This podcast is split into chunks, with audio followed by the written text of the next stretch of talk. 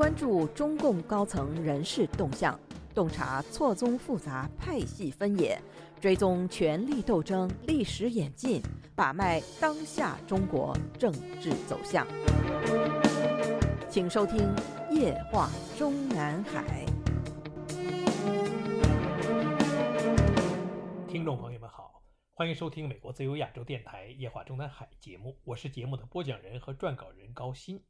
正如我们本专栏的上篇文章对江泽民的盖棺论定打脸习近平中所说，江泽民是中共政权结束老人政治之后的第一位名副其实的党政军一把手，所以习近平为他施以国葬理所当然。但是江泽民从习近平处所享受的哀荣之辈、规格之高，还是令笔者感觉有些吃惊。单从《人民日报》的版面安排来看，本月一日的头版全部都给了江泽民，不令人奇怪。多少有些意外的是，当天的二版也全都属于江泽民，而习近平本人的会见老挝党魁的消息，以及配发的习近平和老挝党魁都由夫人陪同的合影照片，都被移后至第三版。接下来，不但本月二日的《人民日报》头版也全都是江泽民、习近平会见欧洲理事会主席的文字报道和双方合影，也被移送到第二版。本月三日、四日的头版也全部都是江泽民，五日的头版仍然是全黑，只在报眼位置放了一条神舟十四号的消息，主版仍然全给了江泽民。我们在上篇文章中已经介绍过，在中共政权的执政史上，与江泽民之前的告全党全军全国各族人民书的形式正式公布领导人去世的消息，只发生在毛泽东和邓小平去世之时。现如今，习近平安排江泽民比肩毛邓，具体到总体评价的部分，大都是照抄了二十五年前江泽民为邓小平的去世发布的那份告全党全军全国各族人民书的对应段落。不但如此，如今为江泽民料理丧事的系列程序，也都是比照二十五年前为邓小平的出殡过程。二十五年前的邓小平同志治丧委员会公告第一号的内容是：一、关于下半旗和接受吊唁；二、不邀请外人到华参加悼念活动。二十五年后的江泽民同志治丧委员会公告第一号，与上不同的只是其中具体的中共驻港澳机构的名称。二十五年前的邓小平同志治丧委员会公告第二号的内容是：一、关于追悼大会；二、关于下半旗；三、不举行遗体告别仪式。二十五年后的江泽民同志治丧委员会公告也基本是照抄二十五年前给邓小平的那份的主要内容，两处区别是：一，邓小平的那份特别说明了追悼大会的参加人选及人数规模是邓小平同志治丧委员会委员、境外委员派代表、中共党政军群机关各部门和首都各界代表、生前友好家乡代表共一万人参加。如今的给江泽民的这一份，则对参加人选及人数规模没有说明。或许是因为明天，也就是十一月六日举行的给江泽民的追悼大会的参加人数没有当年给邓小平的人多面广。第二处区别是，虽然都是不举行遗体告别仪式，但二十五年前特别说明了不给邓小平举行遗体告别仪式是根据邓小平同志的嘱托和亲属的意见，而如今通告不给江泽民举行遗体告别仪式，则没有说明原委。当年邓小平去世之后，江泽民政权曾及时发布的邓小平夫人卓琳给江泽民和党中央的信，信中专门提到了邓小平同志关于自己丧事从简的意见，包括不搞遗体告别仪式、家中不设灵堂、追悼会在火化后举行，以及捐献角膜、解剖遗体供医学研究、不留骨灰、把骨灰撒入大海等等。依照我们的理解，江泽民生前可能是没有亲自表示过对自己后事处理的特别要求。甚至不排除他江泽民根本就没有留下一份任何内容的临终嘱托之类东西的可能性，无论是口头的还是书面的。其实早在一九九一年六月二十六日，中共中央即已经发布过一份中共中央关于党和国家高级干部逝世后丧事改革的通知。通知中提到了去年中央向党内转发的中央顾问委员会二十七位老同志关于取消向遗体告别仪式的建议，得到了全党同志的拥护。通知中的具体规定包括：党和国家高级干部逝世后，丧事应本着从简的原则由组织办理；二、不举行遗体告别仪式，不开追悼会；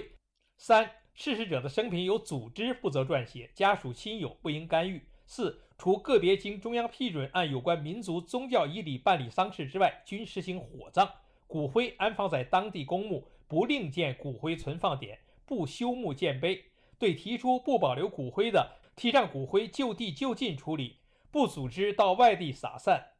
所以，无论江泽民有无遗嘱，身后不举行遗体告别仪式，已经不是哪个逝者生前说了算的。相信以后习近平哪一天死了，也不会被后人举行遗体告别仪式。不过，二十五年前没有给邓小平搞遗体告别仪式，只是指没有搞一场大规模的、有所谓各界群众参加的公开仪式。根据杨尚昆的长子杨绍明的回忆，事实上，邓小平去世的当天，中共高层还是搞了一个小规模的。只有中央常委们参加的内部遗体告别仪式。话说，一九九二年十月，因为当时的江泽民和李鹏告御状挑唆成功，杨白冰和杨尚昆兄弟被邓小平抛弃，从十四大开幕前夜下决心牺牲杨家兄弟。邓小平至死在没有召见过杨尚昆。更令杨尚昆悲愤难已的是，得到邓小平去世的消息后，当时人正在海南休养的杨尚昆要求马上回北京向邓小平遗体告别的要求都不被批准。口述历史。杨尚昆的儿子杨绍明回忆邓小平逝世时的父亲杨尚昆一文中披露说，十年前的这个时候，指的是一九九七年年初，我父亲已经到南方去了。那次选择了海南三亚，我们是在海南岛上听到邓小平同志逝世的消息，是秘书传达的，说中央通知小平同志去世了。父亲马上说，我们立即背回北京去。那应该是中午，还来得及背回去，但碰巧空军说有个零件出毛病了，今天不能飞。我父亲是个很有经验的政治家，他就说今天不能飞，明天飞，你们今天必须把它修好。然后我父亲就让秘书了解情况，什么时候进行遗体告别。当时情况是中央不举行遗体告别。后来我父亲还打听到会举行小规模遗体告别，说是中央常委们参加。当时父亲很急，哎呀，赶不上了，赶不上见小平同志最后一面，不应该错过这个机会的。外界人士读过杨绍明的相关文章之后，都会注意到杨绍明所谓“父亲是一个很有经验的政治家”这句似显突兀的话，其实是点到为止。您现在收听的是自由亚洲电台夜话中南海栏目，高鑫主持播讲。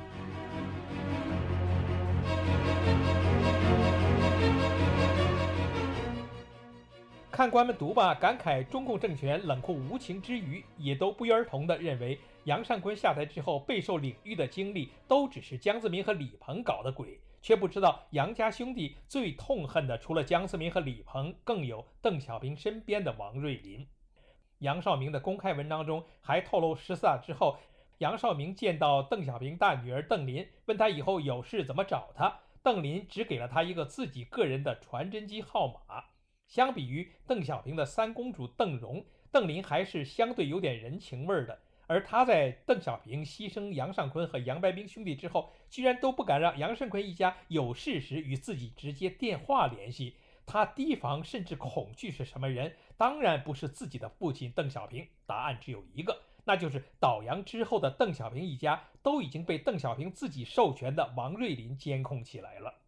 杨绍明在他的口述历史中回忆说。我在小平同志身边拍了十二年照片，唯一一次没去拍照的是十四大当天，我父亲也去晚了，没和邓小平说上话。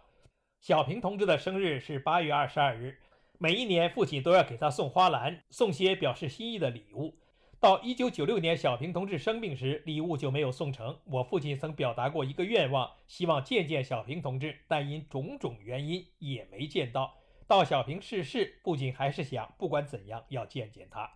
邓小平去世的第二天，空军的飞机没问题了。我们飞回北京，回到北京后说遗体告别举行完了，父亲就跟我说：“小二啊，我们要给小平同志送个花圈，就送到他家里去，一定要慰问一下卓林阿姨。”杨绍明继续回忆说：“于是我就通过邓林的这个传真号发了个传真，说我父亲很想送个花圈给小平同志，怎么送出去？我们想听听你们的意见。”当天没消息，到第二天被告知，卓林说派张保忠来拿。杨绍明回忆到此，特别加注了一句：“张保忠是邓小平同志的贴身警卫。”也就是说，邓小平一家接受杨尚昆以私人名义敬献的花圈，应该是在没有请示，或者是说没有让王瑞林经手的情况下进行的。邓小平去世的追悼会场面，杨尚昆因为只有父亲有票而不能前往拍照，只好弄个三脚架在电视机前拍摄。众所周知，杨绍明直到1992年的中共十四大之前，和父亲鞍前马后十数年陪侍邓小平一样，